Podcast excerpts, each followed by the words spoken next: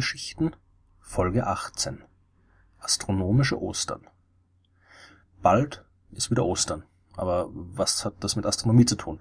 Ostern ist ja ein religiöses Fest, ein Fest der Kirche, und die Kirche hat mit Wissenschaft eigentlich nicht viel am Hut.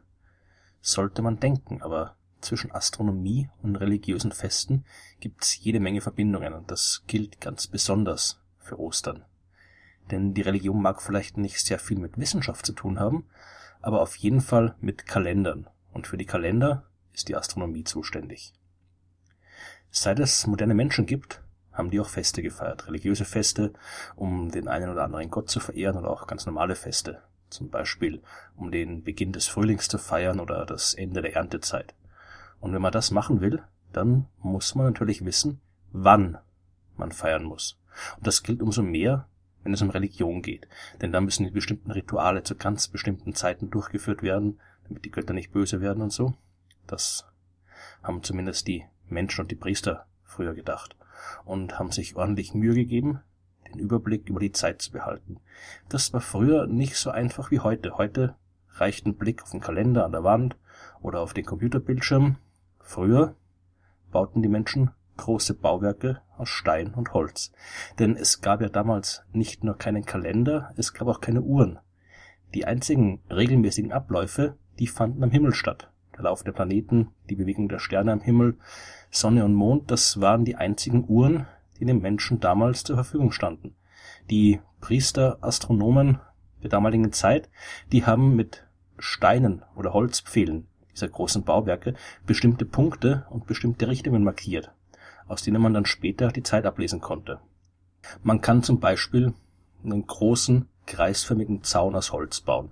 Dann stellt man sich in die Mitte und beobachtet von dort jeden Tag die Sonne. Man merkt sich, über welchem Teil des Zauns die Sonne aufgeht, man merkt sich, wo sie untergeht, und wenn man das lange genug macht, dann wird man gewisse Regelmäßigkeiten bemerken. Die Sonne geht im Osten auf, erreicht den höchsten Punkt im Süden und geht im Westen unter. Das ist jeden Tag so. Die Details die sind aber unterschiedlich und die hängen von der Jahreszeit ab. Am Tag der Wintersonnenwende, also mitten im Winter, da steht die Sonne mittags am tiefsten am Himmel. Tiefste Punkt im ganzen Jahr. Und ihr Weg über dem Himmel ist am kürzesten, das heißt, es ist der kürzeste Tag des Jahres. Am nächsten Tag wird sie ein klein wenig weiter östlicher aufgehen und ein klein wenig weiter westlich untergehen als am Tag zuvor und deswegen auch länger am Himmel stehen.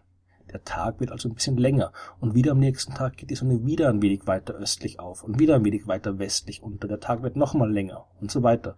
Irgendwann ist dann die Sommersonnenwende erreicht. Die Sonne geht am weitesten östlich auf und am weitesten westlich unter und der Tag ist der längste des Jahres. Danach werden die Tage wieder kürzer und die Punkte des Auf- und Untergangs, die rücken wieder zusammen. Und all das kann man beobachten wenn man da so in der Mitte dieses Holzzaunes steht.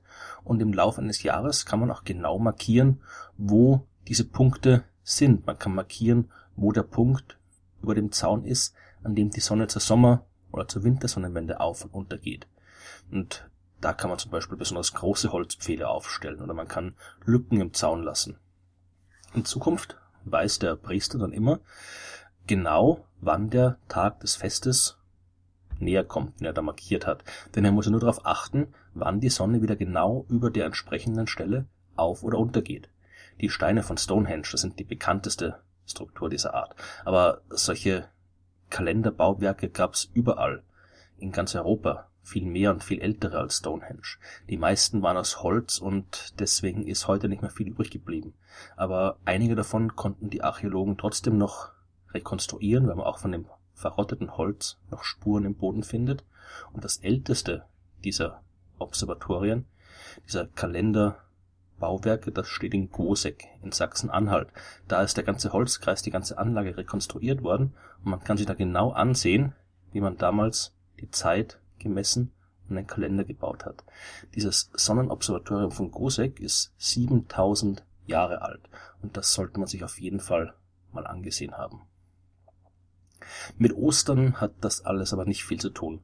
Wir haben nicht wirklich viel Ahnung, welche Feste die Menschen vor 7000 Jahren gefeiert haben, aber Ostern, das war sicher nicht dabei. Obwohl das Osterfest natürlich auch Wurzeln hat. die weit über das Christentum hinausgehen. Die christliche Religion war ja schon immer sehr gut darin, andere und auch ältere Feste zu assimilieren. Mit Weihnachten ist es ja genauso gelaufen. Das war ja auch ein Fest, das schon lange vor dem Christentum existiert hat und das dann einfach übernommen wurde. Noch viele Elemente des Osterfestes, die Eier zum Beispiel und die Hasen, die gehen auf weit ältere Fruchtbarkeitsfeste zurück. Und eines dieser nichtchristlichen Feste, die Ostern maßgeblich beeinflusst haben, das ist das jüdische Pessachfest. Glaubt man der Bibel, dann wurde Jesus ja während des Pessachfests gekreuzigt und stand drei Tage später wieder von den Toten auf. Und um dieses Ereignis zu feiern, orientierten sich die frühen Christen logischerweise am Datum des Pessachfests. Und hier wird jetzt wirklich astronomisch. Es gibt verschiedene Möglichkeiten, wie man so einen Kalender strukturieren und aufbauen kann. Man kann sich zum Beispiel an den Mondphasen orientieren. Die Zeit von Vollmond bis Vollmond oder von Neumond bis Neumond, die dauert circa 29,5 Tage. Und das ist auch der Zeitraum, auf dem unser Monat basiert. Man kann sich aber auch an der Sonne orientieren. Der Zeitraum von einer Wintersonnenwende zur nächsten oder von einer Sommersonnenwende zur nächsten äh, dauert knapp 365 Tage. Leider kriegt man beide Zyklen nicht gemeinsam unter einen Hut. Zwölf Mondzyklen addieren sich zu ungefähr 348 Tagen und damit bleibt ein bisschen was übrig, um auch das Sonnenjahr voll zu machen. In unterschiedlichen Kalendern ist auch die Bedeutung von Mond und Sonne unterschiedlich stark. Unser moderner Kalender, der ist im Wesentlichen ein reiner Sonnenkalender, der basiert auf der Bewegung der Erde um die Sonne und die Monate sind zwar stark von der Dauer der Mondzyklen inspiriert, dauern alle so 29, 30, 31 Tage. Die wurden aber trotzdem, die Abfolge wurde gnadenlos an die Bedürfnisse unseres Kalenders angepasst und es gibt Schalttage und so weiter. Also mit den Mondzyklen hat unser Kalender nicht mehr viel zu tun. Der jüdische Kalender damals war aber ein Lunisolarkalender, also einer, der sich sowohl an Mond als auch an der Sonne orientiert. Ein Monat war abwechselnd 29 und 30 Tage lang und das Jahr kam insgesamt auf 354 Tage. Und damit war es ein bisschen zu kurz, um einen vollen Umlauf um die Sonne, also ein ganzes Jahr zu beschreiben. Um das auszugleichen, gab es ihm auch Schaltjahre mit 13 Monaten, ein Monat mehr als vorher, also keine Schalttage, sondern Schaltmonate. Und äh, das war eben eine Geschichte, die heute vermutlich in der modernen Welt ein bisschen komplizierter wäre. Ein Tag pro Jahr kann man leicht hinzufügen, aber ein ganzes Schaltmonat, das würde vermutlich unser Arbeitsleben, unser Alltagsleben ziemlich durcheinander bringen. Im jüdischen Kalender jedenfalls war der erste Monat immer der Frühlingsmonat Nissan. Und um den 14. Tag des Nissan wurde jedes Jahr auch das Pessachfest gefeiert. Die Monate selbst, die begannen immer exakt bei Neumond. Wenn also am 1. Nissan Neumond war, war 14 Tage später Vollmond. Denn zwei Wochen, das sind circa ein halber Monat, also genau die Zeit, die es braucht von Neumond bis Vollmond. Als also die frühen Christen nun einen Termin für den Ostersonntag gesucht haben, da waren drei Dinge waren klar. Der Ostersonntag muss ein Sonntag sein. Es muss ein Sonntag im Frühling sein. Es muss ein Sonntag in der zeitlichen Nähe zum Vollmond sein. Am Anfang war da ein ziemliches Durcheinander. Da gab es viele verschiedene Gruppen, zum Beispiel die kleinasiatischen Quarto Zimaner, die haben Ostern immer am 14. Nissan gefeiert, egal was für ein Wochentag das war. Die Protopaskisten, die haben Ostern immer am ersten Sonntag nach dem 14. Nissan gefeiert, egal wie die Mondphase ausgesehen hat. Das war ein richtiger Osterstreit damals, denn jede Gruppe, Kleingruppe, hat Ostern an einem anderen Datum gefeiert. Jeder hat behauptet, sie haben recht, die anderen haben falsch gerechnet und es war halt ein ziemliches Durcheinander. Und es hat ja auch damals keiner gewusst, wie man richtig kalendarische Berechnungen anstellt. Man hat ja keine Ahnung gehabt, wie sich die Himmelskörper wirklich bewegen. Man hat nicht mal gewusst, dass sich die Erde um die Sonne bewegt und nicht umgekehrt.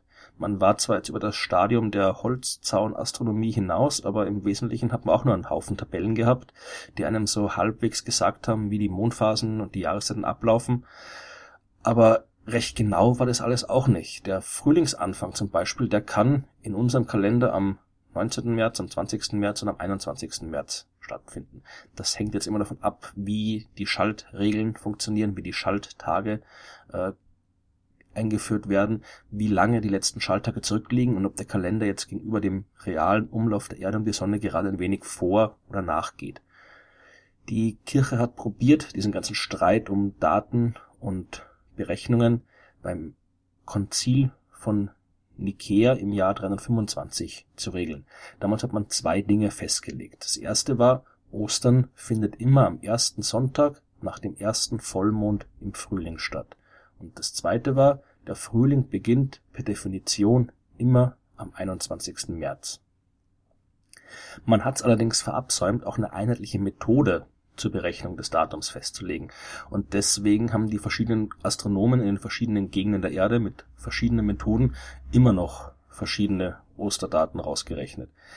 Erst im Jahr 525 hat dann der Papst Johannes I. den Mönch Dionysius Exiguus gebeten, die Sache jetzt wirklich ein für alle Mal festzulegen. Und Exiguus hatte die sogenannten Ostertafeln berechnet und die waren für Jahrhunderte danach die Grundlage der Osterrechnung, der Berechnung des Datums des Ostersonntags.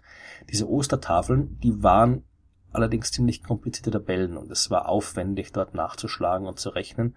Und erst der große Mathematiker Karl Friedrich Gauss hat die Sache im Jahr 1800 geändert. Der hat die ganzen Tabellen und Formeln zu einem simplen Algorithmus zusammengefasst, also zu einer simplen Abfolge von Schritten. Und jetzt brauchte man nur noch diese elf Schritte waren es insgesamt, die Gauss aufgeschrieben hat, befolgen. Und dazu musste man wirklich nur die Grundrechenarten addieren, subtrahieren, multiplizieren, dividieren beherrschen. Und jetzt konnte wirklich jeder ganz einfach das Datum des Ostersonntags berechnen. Das frühest mögliche Datum für Ostern ist übrigens der 22. März. Theoretisch wäre es der 20. März, denn wenn der Frühlingsanfang zum Beispiel auf den 19. März fällt und gleichzeitig Vollmond ist, dann kann Ostern am 20. gefeiert werden, falls das ein Sonntag sein sollte. Aber die Kirche hat ja den Frühlingsanfang per Dekret auf den 21. festgelegt und deswegen ist der 22. das früheste Datum. Das späteste Datum, an dem Ostern stattfinden kann, ist der 25. April. Und im Jahr 2000 wären wir fast so spät gewesen. Da haben wir Ostern am 23. April gefeiert. Ostern hat also tatsächlich jede Menge mit Astronomie zu tun und ich wünsche allen Hörerinnen und Hörern erholsame Feiertage.